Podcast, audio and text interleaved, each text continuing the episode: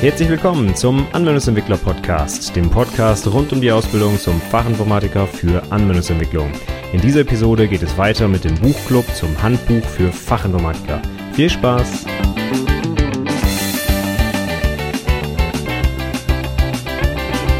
Hallo und herzlich willkommen zur 70. Episode des Anwendungsentwickler Podcast.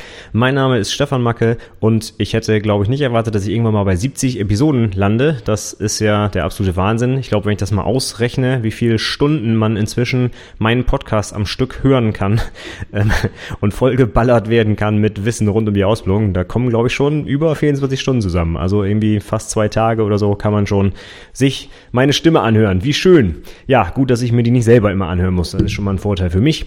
Aber heute geht es erstmal weiter mit dem Buchclub. Wir haben noch ein paar Kapitel vor uns, dann ist das Handbuch für Fachinformatiker von Sascha Kersken dann auch mal durch. Aber dieses über tausendseitige Werk enthält natürlich einiges an Inhalt, Deswegen ist das heute schon die achte Episode zu dem Buch. Ich habe aber schon mir ein paar schöne Bücher ausgesucht, die ich dann bespreche, wenn ich mit dem Handbuch für Fachinformatiker durch bin. Doch bis dahin ist es noch eine kleine Zeit, denn wir haben noch ein paar Kapitel offen, insbesondere auch die Programmierkapitel und das große Thema Datenbanken. Das liegt auch noch vor uns. Da habe ich gerade schon mit meinen Azubis entsprechende Termine abgesprochen, wann wir die Kapitel uns gemeinsam anschauen und ich werde das natürlich dann hier im Podcast nachziehen. Aber heute geht es erst erstmal um Kapitel 20 des Handbuchs für Fachinformatiker und das hat die Überschrift JavaScript und Ajax. Das heißt, heute geht es mal wieder hardcore um die Webentwicklung. Allerdings nicht um das Backend, wie es in den letzten 10 Episoden oder der letzten Episode war. Da haben wir über PHP zum Beispiel gesprochen. Nein, heute geht es ums Frontend, nämlich um JavaScript. Also den Part der Web-App, der quasi im Frontend läuft, im Browser auf dem Client. Und ein wichtiges Thema, was auch für die Prüfung immer relevant ist, ist Ajax. Und das ist auch in dem Kapitel untergebracht. Von daher heute ein paar prüfungsrelevante Inhalte drin, auch ein paar, die nicht ganz so relevant sind, aber deswegen machen wir das ja hier, damit ich das mal einmal durchgehe und erzähle, wovon ich glaube, was relevant ist für die Prüfung und für die Praxis und was nicht. Ja, dann würde ich sagen, steigen wir doch direkt ein mit dem Kapitel zum Thema JavaScript. Und da sei es mir vielleicht kurz erlaubt, bevor wir mit den Inhalten einsteigen, einmal grob was zu JavaScript und zur Relevanz für die Prüfung zu erzählen.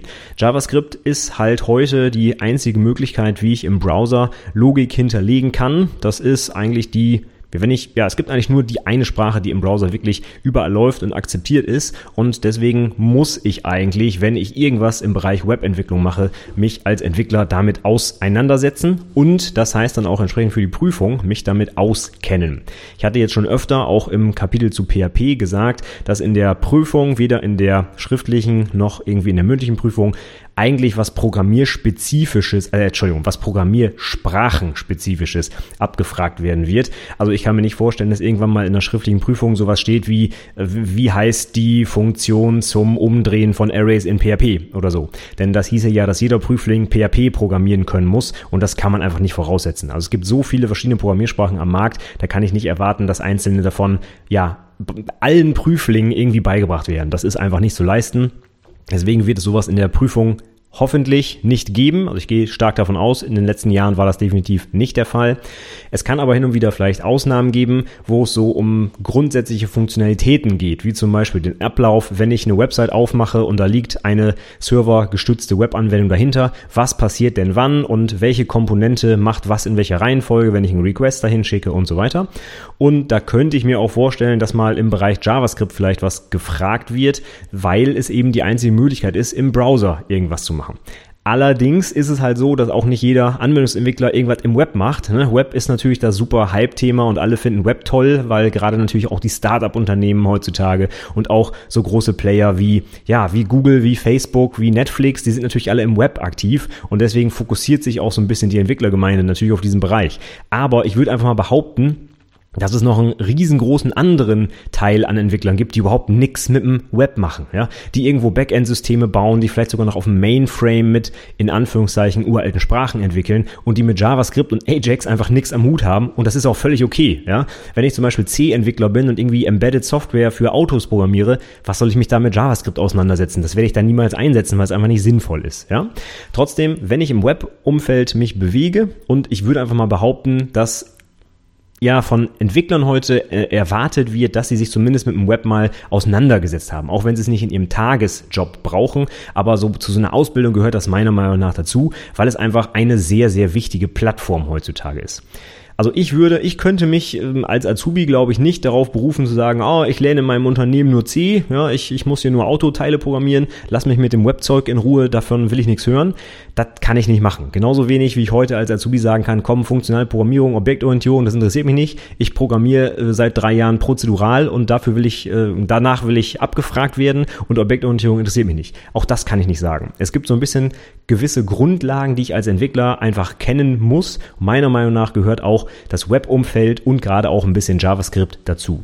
Bedeutet nicht, dass jeder Entwickler JavaScript drauf und runter können muss. Das nun wieder auch nicht, aber zumindest die, grob, äh, die groben ja, äh, Eigenschaften der Sprache. Ich denke, die sollte man schon beherrschen und einmal erklären können. Also zum Beispiel, wie ist die Sprache typisiert und so weiter. Ich denke, das gehört dazu, weil JavaScript einfach so eine wichtige Programmiersprache heute ist. Das würde ich allerdings auch erwarten von, von Java oder von C, also von anderen Sprachen, die sehr dominant am Markt sind und immer nachgefragt werden. Da würde ich schon erwarten, dass ich die mal ein bisschen abgrenzen kann. Und dazu kann man halt wunderbar so ein paar allgemeine Eigenschaften der Programmiersprache heranziehen. Und dafür muss man auch nicht drei Monate oder drei Jahre in der Sprache entwickelt haben, sondern das kann man sich einfach mal angucken, ein paar Codebeispiele anschauen und äh, dann kann man das auch erklären und in der Prüfung glaubhaft rüberbringen, dass man sich damit auskennt.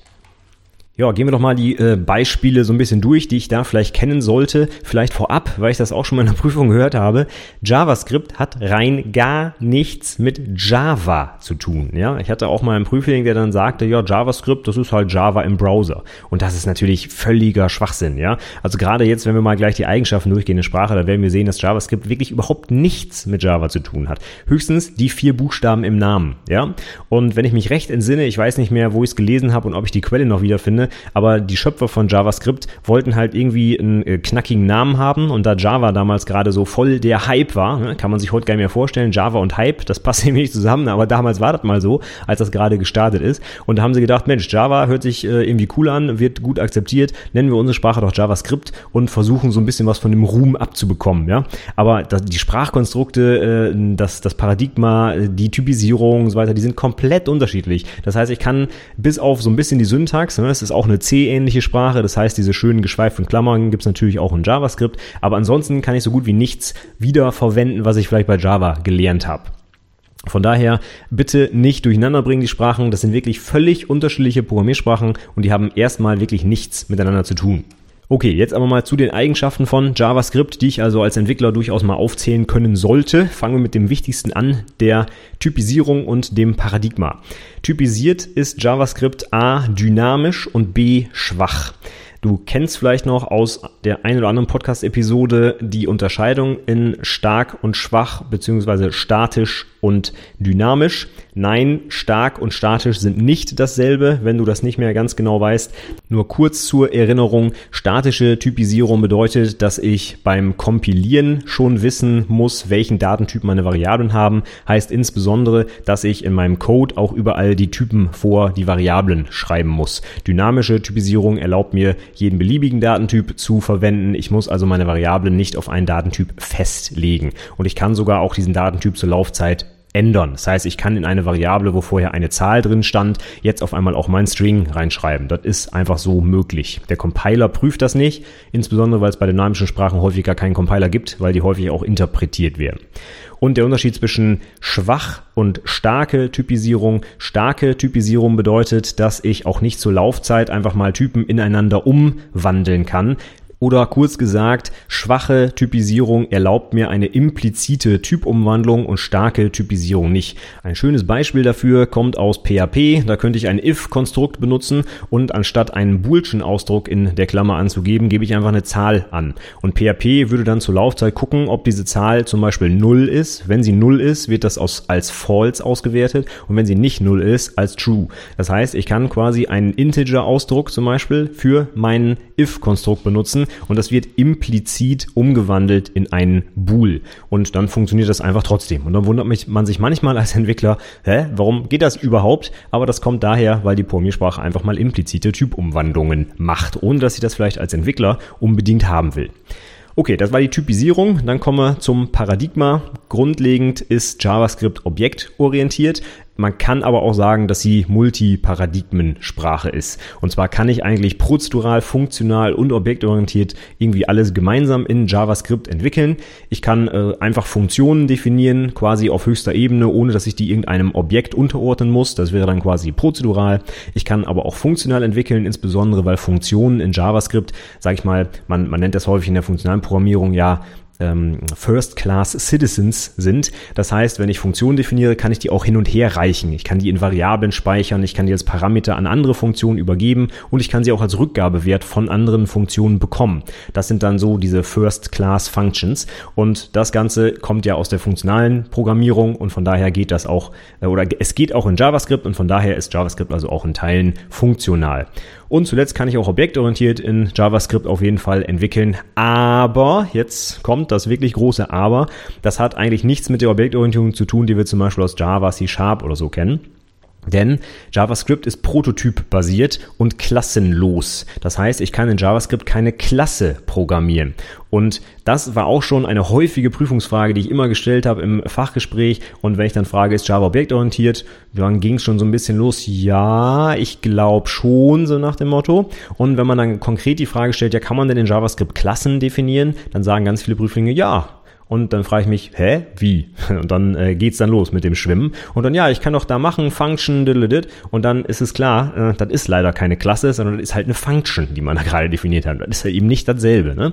Also, JavaScript ist klassenlos. Ich kann dort keine Klassen bauen. Stattdessen arbeite ich mit sogenannten Prototypen. Mit Prototypen erlauben es mir zum Beispiel auch, die Vererbung in JavaScript zu benutzen, indem ich quasi so eine Art, ja, wie soll man das ganz einfach erklären, indem ich einem Objekt quasi seine Basisklasse unterjubel Jubel. Ich kann sowas machen wie mein Objekt Punkt Prototype gleich und dann ein anderes Objekt. Und das bedeutet, dass dann quasi die, ja, ich sag einfach mal die Basisklasse, obwohl es halt keine Klassen gibt, dass die dann eben auf eine bestimmte andere Klasse gesetzt wird und damit habe ich quasi eine Vererbung umgesetzt. Aber am besten in der Prüfung gar nicht das Wort Klasse in den Mund nehmen, denn wie gesagt, JavaScript kennt keine Klassen. Eigentlich kennt JavaScript nur Objekte. Und der, die Idee des Prototypen ist dann halt, dass ich ein Objekt habe und auf Basis dieses Objekts, das ist quasi mein Prototyp, kann ich dann weitere Objekte erzeugen. Und das macht mir JavaScript dann auch relativ einfach. Ich kann die dann quasi, ja, wie soll man sagen, so eine Art duplizieren und dann zum Beispiel die Eigenschaften verändern. Und dann habe ich halt eben neue Objekte erzeugt, ohne überhaupt irgendwann mal eine Klasse quasi als Bauplan benutzt zu haben. So, nachdem wir das geklärt haben, würde ich sagen, gehen wir mal in die Inhalte des Kapitels rein und es geht dann direkt los mit JavaScript und HTML-Dokumenten. Und JavaScript ist natürlich absolut sinnvoll, wenn man irgendwas mit HTML macht, also im Frontend, denn mit JavaScript kann ich halt meine HTML ähm, Seiten und meine HTML-Formulare insbesondere auch interaktiv gestalten. Das heißt, ich kann so ein bisschen ja, Interaktion, ja, wie, der, wie Wort auch schon sagt, in mein Formular reinbringen. Das heißt, wenn ich irgendwo draufklicke oder wenn ich irgendwas highlighte oder sonst was, dann wird halt irgendein Code wirklich ausgeführt. HTML selbst ist keine Programmiersprache. Ich hoffe, das weißt du inzwischen. Das ist auch meine Standardfrage an Prüflinge, wenn die irgendwie sowas sagen wie, ja, ich habe auch schon seit Jahren programmiert in HTML. Dann frage ich immer, ist HTML eine Programmiersprache? Und dann kannst du hoffentlich inzwischen sagen, nein, HTML ist keine Programmiersprache, denn inhärente Bestandteile von Programmiersprachen wie zum Beispiel Verzweigungen und Wiederholungen sind in HTML nicht möglich. Das heißt, ich kann nicht programmieren, ich kann nur Sachen auszeichnen und zwar Text. Ja, darum geht's in HTML. Und wenn ich jetzt in irgendeiner Form da eine Interaktivität reinbringen will, also irgendein Verhalten, eine Funktionalität umsetzen will, dann brauche ich halt JavaScript. Und damit kann ich dann entsprechend programmieren, wie gesagt, schleifen und weiß der Geier was. Ist halt eine richtige Programmiersprache, ja. Okay. Und da geht es jetzt im Kapitel auch los mit so ein paar grundsätzlichen Funktionen von JavaScript, was ich damit halt eben so machen kann.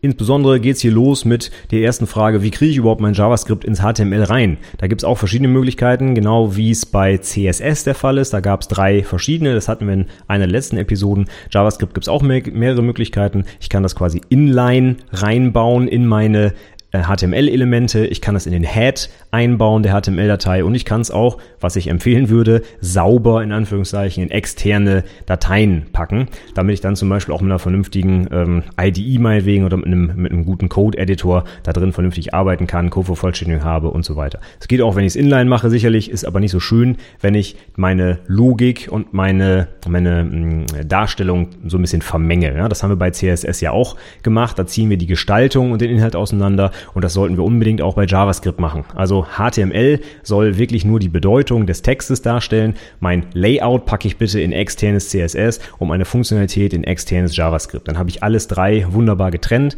und kann alles eventuell unabhängig voneinander anpassen und ähm, ja, besser pflegen auf jeden Fall.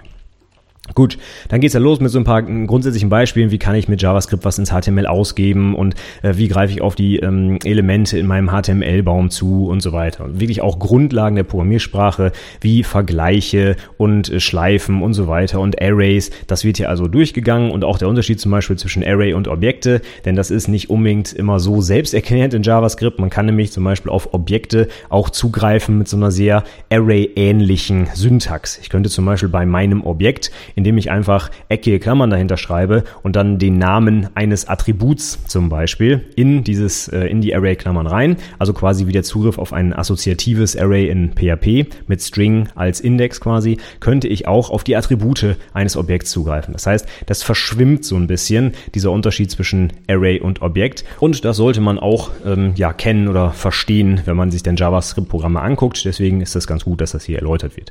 Außerdem wird natürlich auch nochmal auf die Funktion als solche solches eingegangen, wie man die definiert und dass quasi Objekte auch nichts anderes sind als Funktionen, die so ein paar Eigenschaften haben. Und da wird jetzt halt auf die Besonderheiten von JavaScript eingegangen und ein paar wichtige Funktionen gezeigt. Sowas wie Substring und Index Off und solche Sachen wird hier einmal kurz gezeigt. Die ganzen Funktionen sind natürlich für die Praxis unerlässlich. Sowas muss ich wissen. Wenn ich mein erstes JavaScript-Programm schreibe, geht's schon los. Wie definiere ich denn äh, Strings und äh, Zahlen und äh, Funktionsaufruf und so weiter? Muss ich alles wissen. Für die Prüfung ist das natürlich wieder eher irrelevant. Das hatte ich aber ja eingangs schon gesagt. Also wenn wir jetzt die einzelnen Funktionen hier durchgehen, dann ist das gut, wenn ich in der Praxis mit JavaScript was machen will, dass ich weiß, wie es funktioniert. Für die Prüfung würde ich die Dinger niemals auswendig lernen, weil die in jeder Programmiersprache wahrscheinlich irgendwie ein bisschen anders heißen, die Parameter irgendwie anders sind und so weiter. Das äh, wäre verschwendete Zeit, sowas für die Prüfung zu lernen. Die Prinzipien zum Beispiel von einem Substring oder von einem Index of, die sollte ich erklären können, aber die konkrete Syntax einer Programmiersprache, das ist nicht nötig, sowas für die Prüfung zu beherrschen. In der Prüfung geht es sowieso immer nur um Pseudocode, da ist die konkrete Programmiersprache wirklich völlig irrelevant. Die nächsten Unterkapitel des ersten Einstiegskapitels sind dann zum Beispiel Datums- und Uhrzeitfunktionen, wo dann genau gesagt wird, wie ich auf einzelne Bestandteile von Datumsangaben zugreifen kann und so weiter. Dann kommt als nächstes die Manipulation von Bildern. Das finde ich schon sehr speziell, muss ich sagen. Also bis man sowas tatsächlich in, in der Praxis mal braucht und also für die Prüfung zum Beispiel, finde ich das völlig irrelevant, muss ich ehrlich sagen.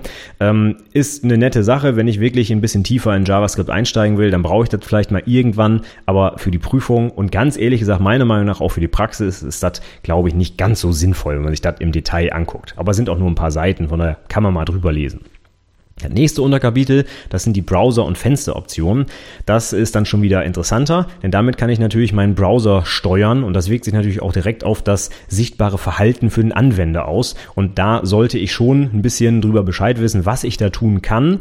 Und vor allem sind da auch die neuen HTML5-Funktionen drin, wie zum Beispiel, dass ich die Browser-History ähm, manipulieren kann, beziehungsweise auch zum Beispiel diesen Vor- und Zurück-Button im Browser nachbilden kann. Und wenn ich also zum Beispiel innerhalb meiner Seite, wenn ich diese berühmten Single-Page-Apps habe, wo heutzutage alles nur noch in JavaScript im Frontend quasi in einer einzigen HTML-Seite abläuft, da kann ich dann zum Beispiel die Back- und äh, Forward-Buttons nachbauen und dann auch innerhalb einer einzigen Seite quasi ähm, ja, vor und zurück korrekt implementieren, sodass der Benutzer ja, sodass es sich für den Benutzer so anfühlt, als wäre er auf einer ganz normalen Website, obwohl er eigentlich gerade alles lokal bei sich im Browser ablaufen lässt. Was ich schön finde auch hier im Kapitel ist, dass äh, Herr Kersten auch durchaus sagt, dass man gewisse Sachen zwar machen kann, sie aber nicht machen sollte, wie zum Beispiel ständig neue Pop-up-Fenster öffnen und so weiter. Ja, das geht natürlich den Benutzern extrem auf die Nerven und da sollte man schon vorsichtig sein, wenn man sowas machen möchte. Das ist also heutzutage eigentlich völlig verpönt, wenn da ständig, wenn ich eine Website aufmache, irgendwie 57 Pop-ups aufgehen. Natürlich am besten noch mit irgendeiner nervigen Werbung oder mit irgendwelchen sehr fragwürdigen Inhalten. Wenn dann mal der Chef über, über die Schulter schaut, wenn gerade so ein Fenster auf ist, das äh, kommt dann immer nicht ganz so gut. Von daher bitte nicht in der eigenen Anwendung sowas Seltsames bauen. Dafür gibt's heute äh, bessere Möglichkeiten, beziehungsweise man lässt diese Pop-ups am besten einfach weg. Man kann auch anders die Inhalte dem Benutzer präsentieren, sodass sie ihm auffallen. Ich brauche da also nicht irgendwie am besten noch modale Fenster, die ich nicht wieder äh, oder wo ich nicht in anderen Fenstern weiterarbeiten kann, bevor ich das Fenster zugemacht habe und so weiter. Also ganz, ganz schrecklich, bitte nicht benutzen. Aber das äh, wird hier auch gut beschrieben. Und das finde ich auch wichtig, dass man so ein bisschen Tipps auch für die Praxis mitgibt, auch für vernünftige Softwareentwicklung und nicht einfach, ja, so machen Sie drei neue Fenster auf einmal auf und Feuer frei, so nach dem Motto. Also von daher finde ich gut. Und wenn wir dann mal mit diesen Standardfunktionen durch sind, sage ich mal, dann geht's mit dem nächsten Kapitel weiter und das heißt DHTML und DOM. Und das DOM, das Document Object Model, wenn du das noch nicht kennst, dann solltest du dir das dringend anschauen. Das ist was, wo ich sagen würde, das sollte jeder Anwendungsentwickler kennen. HTML und auch XML, da werden wir in einer der nächsten Episoden drauf eingehen, arbeiten eben mit diesem Document Object Model. Das ist quasi die Repräsentation des Dokuments im Speicher. Und das kann man sich vorstellen einfach wie ein Baum. Jedes XML-Dokument und HTML zählt ja zu XML-Dokumenten, beginnt mit einem Wurzelelement und mit einem einzigen Wurzelelement, das ist das Wichtige, und darunter ordnen sich dann die untergeordneten Elemente eben wie in einem Baum in Form von Zweigen und Blättern an. Und über dieses DOM, das ist eigentlich eine Programmierschnittstelle, kann ich jetzt auf dieses auf dieses Baummodell zugreifen und mir dann zum Beispiel einzelne Attribute rausholen oder auf einzelne Elemente zugreifen. Ich kann Elemente hinzufügen, manipulieren und so weiter. Das heißt, das ist eigentlich meine Schnittstelle, um dieses HTML-Dokument zu ja, manipulieren, sage ich einfach mal, um Sachen rauszulesen, aber auch eben Sachen wieder reinzuschreiben. Und das ist eigentlich ein wichtiges Konzept, was ich sowohl für XML als auch für HTML benutzen kann. Und von daher würde ich mich da als Anwendungsentwickler unbedingt mit auseinandersetzen. Könnte ich mir auch gut vorstellen, dass sowas mal in der Prüfung drankommt. Wenn du insbesondere ein Webprojekt als Abschlussprojekt hast, würde ich zum Beispiel in der mündlichen Prüfung definitiv mal zu diesem DOM was fragen, weil das für mich einfach zum Grundwissen in der Webanwendung gehört, äh, in der Webanwendungsentwicklung gehört. So rum. Und in dem entsprechenden Kapitel geht es dann auch mit den Standard JavaScript-Funktionen los, nämlich sowas wie get element by ID oder get elements by tag name. Das sind dann halt so ein paar oder in diesem Fall zwei Standardfunktionen, um eben auf einzelne HTML-Elemente zuzugreifen. Und weil das eben so, so wichtig ist, quasi das ist das allererste, was ich mache, wenn ich mein erstes JavaScript-Programm schreibe, brauche ich wahrscheinlich schon irgendwie eine Möglichkeit, um ein Element in meinem Baum zu manipulieren. Sei es nur, um den Text da auszulesen. Meinetwegen, ich habe irgendwo ein kleines Input-Element reingebaut und darunter einen Button. Und wenn ich den Button drücke, soll jetzt halt der Text, den ich in das Input-Element eingegeben habe, irgendwie ausgelesen werden und meinetwegen wieder ausgegeben oder irgendwo hingeschickt oder wie auch immer. Allein dafür brauche ich schon eine Möglichkeit, Möglichkeit, um überhaupt den Text aus dem Element auszulesen. Und das mache ich meinetwegen mit einem Get Element by ID. Übrigens die Möglichkeiten, um dann darauf zuzugreifen, in diesem Fall getElement by ID. Das bezieht sich auf die HTML-Attribute ID und das gleiche gibt es auch noch für Class, die auch für CSS benutzt werden. Und bei ID in der CSS-Folge hatten wir schon drüber gesprochen, dass IDs immer eindeutig sein müssen. Deswegen kann ich die natürlich wunderbar benutzen, wenn ich genau aus einem gezielten Element was auslesen möchte. Es ist halt getElement by ID und dann den ID-Namen da rein und dann kann ich sicher sein, dass ich genau dieses Element direkt im Zugriff habe und kann es halt manipulieren manipulieren. Von daher, das alles funktioniert immer super, wenn ich sauber strukturiertes, sauber strukturiertes und semantisch korrektes HTML benutze. Denn dann kann ich zum Beispiel sicher sein, dass es eben Elemente mit einer ID auch nur einmal gibt. Wenn ich nicht ganz so viel Wert darauf lege, wie ich mein äh, Dokument strukturiere und mich auch nicht unbedingt vielleicht an diese, nicht nur Richtlinie, sondern an diese Regel halte, dass ein ID oder eine ID nur einmal vergeben wird, dann hat JavaScript es jetzt sehr, sehr schwer, genau das Element rauszusuchen. Und dann ist es vielleicht so ein bisschen Glückssache, welches er erwischt, beziehungsweise er wird wahrscheinlich immer das allererste Element finden mit dieser ID, aber vielleicht nicht genau das, was ich eigentlich haben will. Von daher nochmal hier wiederholt der Tipp, wenn du was mit Webentwicklung machst, achte auf sauber, auf korrektes, auf wohlgeformtes und valides HTML. Das macht es sowohl mit CSS als auch mit JavaScript deutlich einfacher dagegen zu entwickeln. Ja, im Kapitel wird dann jetzt richtig was aus der Quelltextkiste geholt. Hier werden also durchaus hier mit einem großen Switch, äh, Switch Case Statement einzelne Knoten durchgegangen. Das wird, es wird das komplette DOM in einem Browserfenster ausgegeben und so weiter. Also teilweise schon zwei, drei Seiten komplett mit Quelltext voll. Finde ich auch gut, dass man da so ein paar Beispiele mal sieht. Ist aber dann auch vielleicht wieder zum Lernen etwas viel. Also wenn ich jetzt nicht gerade JavaScript äh, einsetzen möchte, dann ist das schon äh, ein bisschen sehr viel Quelltext und für die Prüfung, wie gesagt, ist das eben irrelevant. Von daher, wenn du was mit JavaScript machst, okay, würde ich es auch mal ausprobieren. Einfach nur, um mit JavaScript mal so ein bisschen ähm, warm zu werden und was für die Prüfung zu lernen, dafür ist es dann vielleicht ein bisschen viel. Dann geht's weiter im Kapitel, wie ich jetzt halt konkrete Elemente in mein DOM rein bekomme. Und das ist dann quasi auch das letzte Kapitel, bevor es losgeht mit Ajax. Denn Ajax ist jetzt genau der Anwendungsfall, wo ich das alles brauche im Prinzip. Im Standard mache ich ja als Beispiel sowas, ich klicke auf einen Button und dann wird aus einem Input-Element ein Text ausgelesen, der wird an den Server geschickt und da kriege ich irgendein Ergebnis zurück und dieses Ergebnis möchte ich wieder in meinen DOM einbauen. Und da brauche ich jetzt alles das, was vorher beschrieben wurde, nämlich aus dem Element was auslesen und auch in den DOM wieder was einbauen. Von daher ist es schon ein guter Aufbau hier im Buch. Es werden die Grundlagen erstmal gezeigt, wie das überhaupt grundsätzlich funktioniert. Und dann kommt ein konkreter Anwendungsfall eben mit Ajax. Ajax ist absolut prüfungsrelevant, sofern du irgendwas mit Webentwicklung machst, sowieso. Ja, in der mündlichen Prüfung ist es Standardfrage, was ist der Vorteil oder der Nachteil von Ajax äh, gegenüber klassischen Webanwendungen. Und auch in der schriftlichen Prüfung kam das schon ein paar Mal dran, nämlich genau auch in diesem Kontext. Was hat eigentlich Ajax für Vor- und Nachteile? Und auf dieser Ebene würde ich mir das auch angucken, wenn du dich für die Prüfung vorbereitest. Genau wie jede andere Technologie ist Ajax jetzt kein Wundermittel, um irgendwelche Webseiten auf einmal total modern und toll und schnell zu machen, sondern muss immer abwägen, ob es, ähm, ja, was es für Vor- und Nachteile gibt. Genau das gleiche gilt auch für, für Ajax im Vergleich mit klassischen Anwendungen. Aber vielleicht nochmal kurz als Einführung, wenn du Ajax noch nicht mehr noch nicht gehört hast oder nicht mehr genau weißt. Ajax steht für Asynchronous JavaScript and XML. Das ist also eine schöne Abkürzung, ein schönes Akronym, das kann man auch mal auswendig lernen. Ja, erwarte ich auch, dass die Leute das dann können. Und vor allem, wenn man dieses Akronym beherrscht, dann weiß man auch, was dahinter steckt asynchronous JavaScript and XML. Asynchronous steckt da schon drin, weil es so wichtig ist. Das bedeutet nämlich, dass ich eine asynchrone Anfrage an meinen Server schicke. Und asynchron bedeutet, dass mein Hauptausführungsthread nicht blockiert. Das heißt, wenn mein Browser die Webseite aufmacht und ich würde einen synchronen ähm, eine synchrone Anfrage an den Server schicken, dann würde der Browser so lange warten, bis dieser Request zurückkommt. Und in dieser Zeit kann ich nichts machen. Das heißt, mein Browser würde im Prinzip einfrieren, bis ich dann meine Antwort kriege. Und asynchronous bedeutet, also asynchron, ich schicke irgendwas in einem anderen Thread zum Beispiel an den Server und wenn da dann was zurückkommt, dann äh, kriege ich das mit. Ja, ich kriege automatisch, ich werde quasi zurückgerufen und sobald das der Fall ist, kann ich dann weitermachen. Aber in der Zeit, wo ich auf diesen Rückruf warte, kann der Rest meiner Anwendung einfach ganz normal weiterlaufen. Das heißt insbesondere, dass mein Browser halt ja funktionabel oder funktional, fun ähm, auf Deutsch heißt es auch gerne, oder auf Deutsch, heutzutage nennt man das auch gerne responsiv bleibt, ja, im Sinne von responsive. Das heißt, ich kann mit dem Ding weiter arbeiten im Prinzip.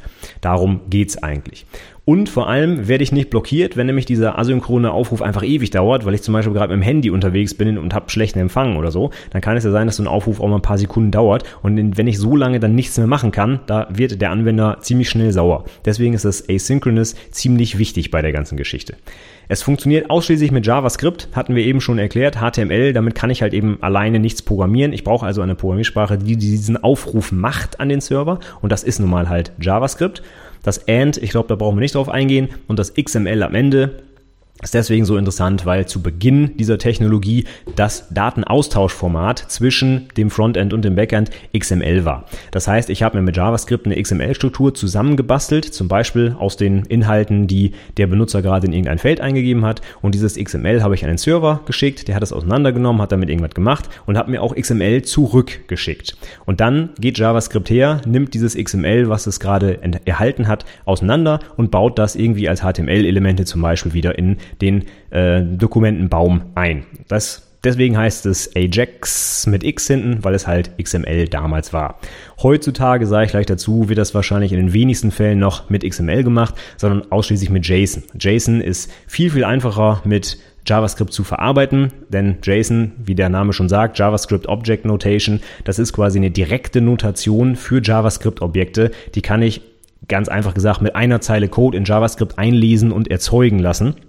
Und mit XML ist das deutlich schwieriger. Da brauche ich also einen XML-Parser, der es auseinander nimmt, dann ist es vielleicht nicht valide und bla und blub. Und das dauert ewig und äh, kostet viel Speicher. Und JSON ist ein Format, das kann ich wirklich mit ganz wenig Aufwand mit JavaScript einlesen und verarbeiten. Und außerdem ist es auch noch geringer vom Datenvolumen, denn bei XML gibt's halt diese, diese ganz vielen wiederholten öffnen und schließenden Tags. Wenn ich zum Beispiel habe, mein toller Tag und dann kommt der Inhalt und dann kommt slash mein toller Tag. Nochmal. Das heißt, das ist einfach doppelt. Alle Namen sind doppelt. Und dazu kommen noch die ganzen Klammern und äh, Anführungszeichen und ich weiß nicht, was da alles noch dazugehört. Und bei JSON ist es halt deutlich kürzer. Da kann ich halt zum Beispiel Arrays definieren, indem ich einfach Klammern aufmache, also eckige Klammern, dann schreibe ich einfach ein paar Objekte da rein und fertig. Ja, das ist also ganz, ganz wenig Zeichen, um quasi das gleiche auszudrücken, was ich auch mit XML ausdrücken kann. Deswegen Deswegen wird das heute fast ausschließlich mit JSON gemacht, weil es einfach schneller ist und auch noch weniger Datenvolumen produziert.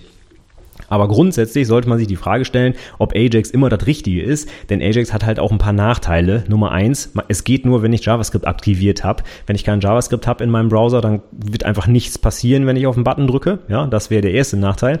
Und der zweite wäre zum Beispiel auch, dass ich zwar weniger Daten an den Server sende, dafür aber mehrere Requests. Denn wenn ich einfach nur die Seite einmal neu lade, muss ich zwar mehr Daten übertragen, habe aber nur einen Request an den Server. Wenn ich zum Beispiel jedes Mal, wenn ich in meinem großen Formular Ein Feld verlasse, eine Validierung mache und jedes Feld einzeln validiere, dann habe ich vielleicht bei einem Formular auf einmal 20 Requests, weil jedes Feld individuell gegen den Server validiert wird. Und da muss ich halt schon abwägen, ist es mir das wert? In den meisten Fällen kann man zum Beispiel, wenn man große Dokumente überträgt, durch eine schöne Kompression auf Serverseite dafür sorgen, dass trotzdem wenige Daten über die Leitung laufen, ich aber nur einen Request habe. Bei 20 Requests mal zum Beispiel 100 User, die das gleichzeitig machen, da habe ich auf einmal 2000 Requests, wo ich vorher nur 100 hatte. Und da muss ich schon überlegen, kann ich den Server besser auf Requests skalieren oder auf die übertragene Datenmenge. Von daher kann man nicht einfach sagen, Ajax ist immer besser als das normale Verfahren. Das ist es nicht. Man muss schon genau überlegen, wann man es einsetzt und wann nicht.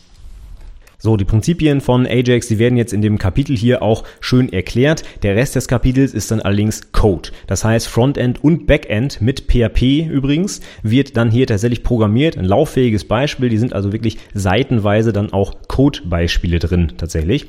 Aber es wird halt auch, wie ich gerade schon gesagt habe, auf den Unterschied zwischen XML und JSON nochmal eingegangen, Vor- und Nachteile. Und von daher finde ich das Kapitel insgesamt schon sehr schön. Aber wie im Beispiel für den REST-Client, der in PHP entwickelt wurde, ist mir das dann für die Prüfung zu Programmiersprachen spezifisch. Also es ist wirklich dann PHP und äh, JavaScript zusammen.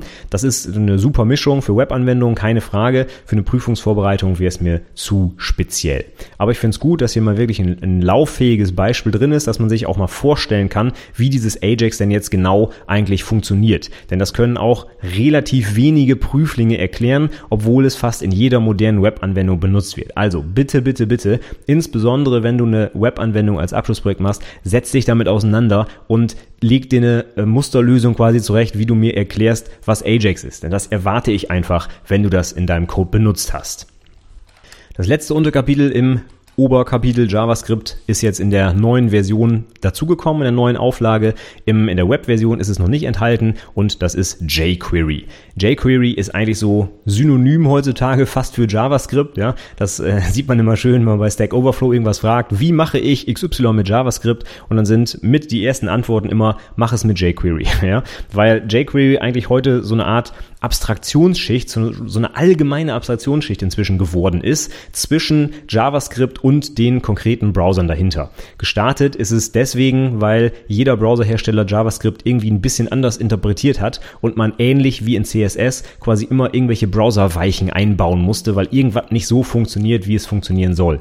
Und dadurch ähm, wurde jQuery als Zwischenschicht quasi gebaut als Abstraktionsschicht, als, als Sammlung von Funktionen, wo ich zum Beispiel mit noch weniger Code als in JavaScript auf einzelne Elemente meines DOMs zugreifen kann, dann mir aber sicher sein kann, dass das in jedem Browser zum Beispiel sauber funktionieren wird. Und das Ding hat sich einfach so etabliert. Es gab eine Zeit lang oder gibt es auch immer noch Alternativen zu jQuery. Ich würde aber sagen, in der Praxis gibt es eigentlich keine, keine Alternative dazu, denn äh, ganz viele Bibliotheken setzen auch auf jQuery auf und benutzen das im Hintergrund. Äh, mit Bootstrap zum Beispiel, dem, dem ähm, Twitter-Framework, äh, kann ich damit arbeiten. Das kann ich eigentlich überall rein basteln, dieses jQuery. Und das ist einfach so dominant im Web, dass es also meiner Meinung nach nicht sinnvoll ist, noch ein anderes Framework einzusetzen, weil jQuery einfach so der, der Platzhirsch ist. Ja?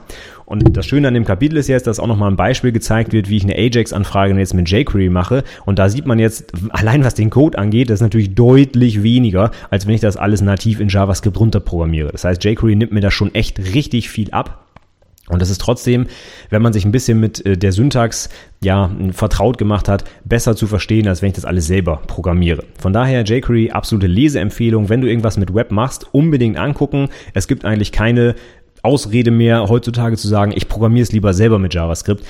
jQuery nimmt uns da einfach die Arbeit ab. Und das ist einfach dumm zu sagen, ich mache selber, außer wenn ich wirklich irgendwie weiß, dass meine Plattform nur dieser eine einzige Browser ist und ich genau dagegen korrekt entwickeln kann, gibt es eigentlich keine ja, also mir würde nichts anderes einfallen, warum ich auf jQuery verzichten müsste, außer vielleicht, dass es eine ziemlich große Bibliothek natürlich ist. Es sind natürlich ein paar Kilobyte, die da zusammenkommen bei dieser, ähm, bei, bei der jQuery-Datei.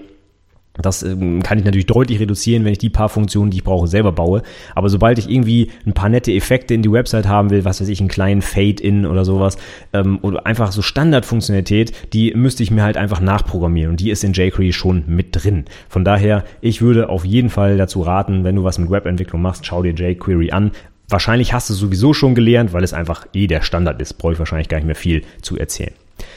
Okay, dann gucke ich mal auf die Uhr. Ich bin schon über der 30 wieder, 35 Minuten inzwischen für diese Episode. Aber so ach, angepeilt hatte ich das ja auch immer so eine halbe Stunde lang und dafür haben wir das Kapitel JavaScript jetzt aber abgehakt und ich bin alles losgeworden, was ich wichtig fand. Nochmal kurz zusammengefasst, JavaScript ist eine absolut wichtige Sprache, ist eigentlich die einzige Sprache, die du im Browser Frontend heute benutzen kannst.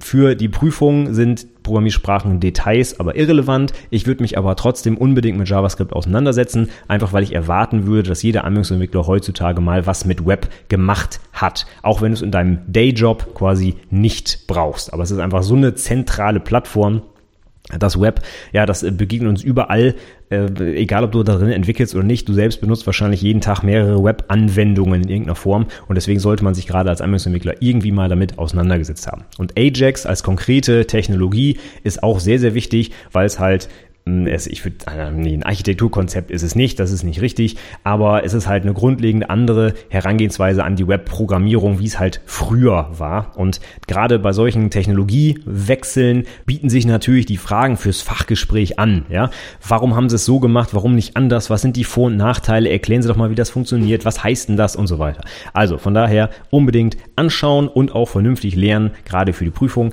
aber auch für die Praxis natürlich hochgradig relevant das ganze Zeug hier.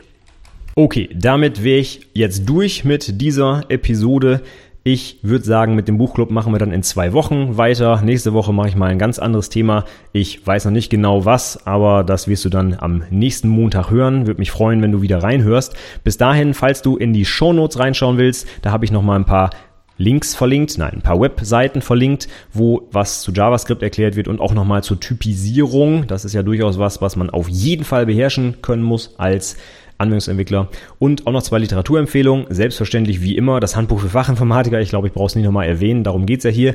Aber natürlich auch die JavaScript-Bibel von Douglas Crockford, JavaScript The Good Parts. Das ist eigentlich so das zentrale Buch, was man unbedingt gelesen haben muss, wenn man irgendwas mit JavaScript macht. Zumindest wird mir das immer gesagt, beziehungsweise ich lese das auch ganz häufig, dass das so ein bisschen so die Referenzliteratur ist, wenn man vernünftig mit JavaScript entwickeln will. Denn mit JavaScript kann man ziemlich viel komischen Kram Kram bauen, ja, gerade was diese ganzen Funktionen, die Funktionen aufrufen, die Funktionen zurückgeben und hin und her und diese ganzen Callback-Funktionen, ähm, ja, da gibt's ja sogar den, das geflügelte äh, Wort Callback-Hell, ja, genau wie es bei Java sowas wie die Jar-Hölle gibt, diese ganzen Abhängigkeiten, gibt's dann bei JavaScript quasi die Callback-Hölle, wo die Funktion eine andere Funktion wieder aufruft, die wieder eine andere zurückliefert und hin und her und das wird sehr schnell sehr unübersichtlich und es gibt aber auch die Möglichkeit, mit JavaScript vernünftig zu programmieren. Und viele gute Tipps dafür stehen in JavaScript The Good Parts. Also, falls du irgendwas mit Webentwicklung machst, kann ich absolut empfehlen, dir das Buch mal anzuschauen. Vom Erfinder von JSON übrigens, ja. Also Douglas Crockford hat dieses äh, JSON-Format äh, quasi berühmt gemacht. Von daher, der hat ein bisschen Ahnung von JavaScript tatsächlich.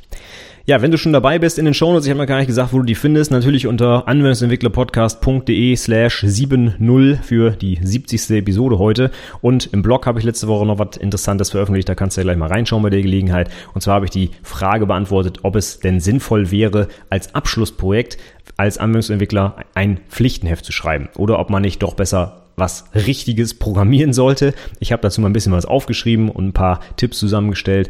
Von meiner Seite aus ist das kein Problem. Du kannst auf jeden Fall ein Pflichtenheft als Projekt machen, solltest nur auf bestimmte Sachen achten, zum Beispiel möglichst viele Artefakte unterbringen, weil du einige Sachen, die du bei einem richtigen Programmierprojekt nicht hast, eben, sage ich mal, so ein bisschen kompensieren musst in der Doku. Und dazu habe ich ein bisschen was aufgeschrieben. Netten Link der Woche hatte ich letztes Mal auch, und zwar eine War Story, kann man das so sagen? Also so ein bisschen die Geschichte eines Entwicklers, der auch bei vielen Einstellungsprozessen in bekannten Firmen dabei war. Und der hat mal aufgeschrieben, wie sich das so ein bisschen bei ihm entwickelt hat, wie er ganz am Anfang Leute eingestellt hat und wie er es inzwischen macht. Und aktuell ist er dabei gelandet, dass den Entwicklern vor den Vorstellungsterminen tatsächlich eine Aufgabe gestellt wird, die sie dann zu Hause in Ruhe runterprogrammieren können, um dann quasi ein Beispiel ihrer Arbeit abzuliefern, sodass man sie also auch ein bisschen besser einschätzen kann. Und das fand ich eigentlich sehr, sehr interessant und sehr spannend. Und er hat auch so verschiedene Evolutionsstufen beschrieben. Und ich sehe das bei uns im Unternehmen sogar auch so ein bisschen ähnlich, dass wir auf einem ähnlichen Entwicklungspfad sind. Von daher fand ich den Artikel absolut lesenswert. Kannst ja mal reinschauen, ist ja auch für dich interessant. So, damit mache ich jetzt Schluss für heute. Ich sage vielen, vielen Dank fürs Zuhören und bis zum nächsten Mal. Tschüss!